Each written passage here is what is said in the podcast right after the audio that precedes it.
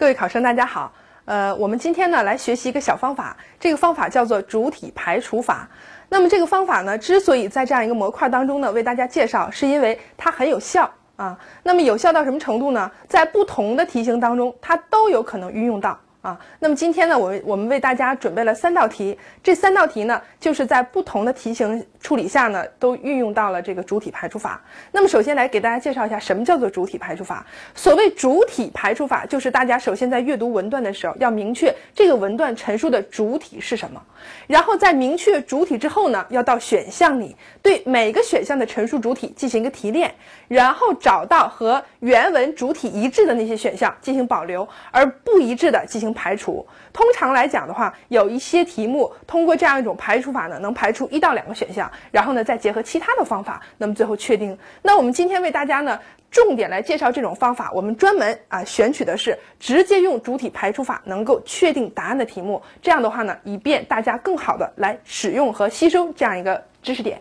那么大家跟我一块儿来看一道题目。啊，那么这道题目呢是二零零九湖南湖南省的一道真题。那首先我们来看一下提问的方式。他说主要意思是一个主旨题。那么主旨题呢要找到原文的一个重点。那么咱们在这个阅读的过程当中呢，注意要提炼它的一个什么主体啊主体。好，大家跟我一块来阅读啊。那么啊明呃明恩普呢在中国人的素质里所指出。中国政治家的生活和国事文件，好像卢梭的忏悔一样，充满着最崇高的情感和最卑鄙的行为。他杀了一万个人，然后引述孟子的一段话，讲人的生命是神圣的。他把修河堤的钱装进自己的腰包，结果使全省惨遭呃洪水之害。然后呢，他在悲叹耕者十七田。好了，阅读完之后，我们不难发现，整个文段他在阐述一个什么问题？是不是这个中国政治家的一个问题啊？对不对？中国政治家的问题。那么好了，这个主体找到之后，我们现在来看选项，四个选项，我们不难发现，A 项、B 项，还有 C 项，它的陈述主体都是中国人。这样的话呢？呃，无形当中就扩大了范围，并且偷换了主体。由此，我们把这三个选项都排除。我们再来看四 D，中国政治家很虚伪。那么这个虚伪这个词呢，也就是对整个文段后半句对于这样一个中国政治家行为的一种概括。由此可知，正确答案选的是最后一项。好，这样一个主体排除法呢，再再次强调，找到原文主体和选项主体进行比较和对比，一致的保留，不一致的排除。往下看，我们说刚才是一道主旨题，下面呢，我们来看一道语句衔接题。所谓语句衔接，就是给你个横线，让你填入一句话，然后呢保持通畅完整。那么大家跟我一块来看，高尔夫球运动刚刚兴起时，有一个很奇怪的现象，几乎所有的高尔夫球手呢都喜欢用旧球，特别是有划痕的球。原来有划痕的球呢，比新球呢更有着更优秀的飞行能力。于是根据空气动力学的原理，科学家设计出了表面带有凹高凹点的高尔夫球。这些凹点，那么让高尔夫球的平稳性和距离性比光滑的球更有优势。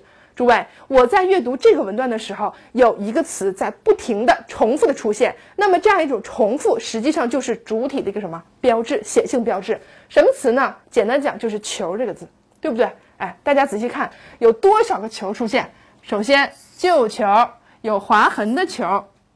原来有划痕的球比光滑的新球有着更优秀的飞行能力，于是呢，设计出了表面带有凹点的高尔夫球。那么这些凹点呢，让这个球怎么样？比光滑的球更有优势。所以大家不难发现，整个文段就是来陈述一个问题：高尔夫球啊，高尔夫球。这个主体找到了以后呢，你再来看选项 A 项，A 项的这个主体是什么？高尔夫球手。二 B 呢说的是高尔夫球运动，C 项说的是高尔夫球，四 D 说的什么？厂家。由此，我们确定通过主体排除法，正确答案应该是 C 项。好，那么咱们再来看一道题。这道题目呢，可以说和前两道题又不一样，这是一个意在说明，一个言外之意题。不管它是什么题型，首先有个大前提，就是它的陈述主体和原文的陈述主体一定要高度一致。那么大家来看，与硬实力相比，软实力偏重的是一种影响力。诸位，与 A 相比。B 是什么？请问与 A 相比，B 是什么？主体是 A 还是 B？一定是 B 啊！也就在这里呢，我们知道软实力是我们的陈述主体啊，硬实力仅仅是和主体的一种比较啊。软实力偏重的是一种影响力，一种精神。那么一个精神的软实力是什么什么等等。好了，我们阅读完以后呢，到这为止，我们先不把这个文字阅读完。那么到到这为止，我们知道软实力是这个陈述的主要内容和主体之后，我们选看选项。A 项它说的是城市的软实力和硬实力各有侧重。好，在这里它的陈述主体应该是软和硬都在一起。那么看二 B，城市的软实力的内涵及其重要性，它的这样一个主体是软实力。再来看 C 项，C 项说的是城市整体实力的概念及其构成。好，他说的是整体实力。看四 D，四 D 说的是软实力和硬实力相得益彰。我们不难发现，通过主体排除法。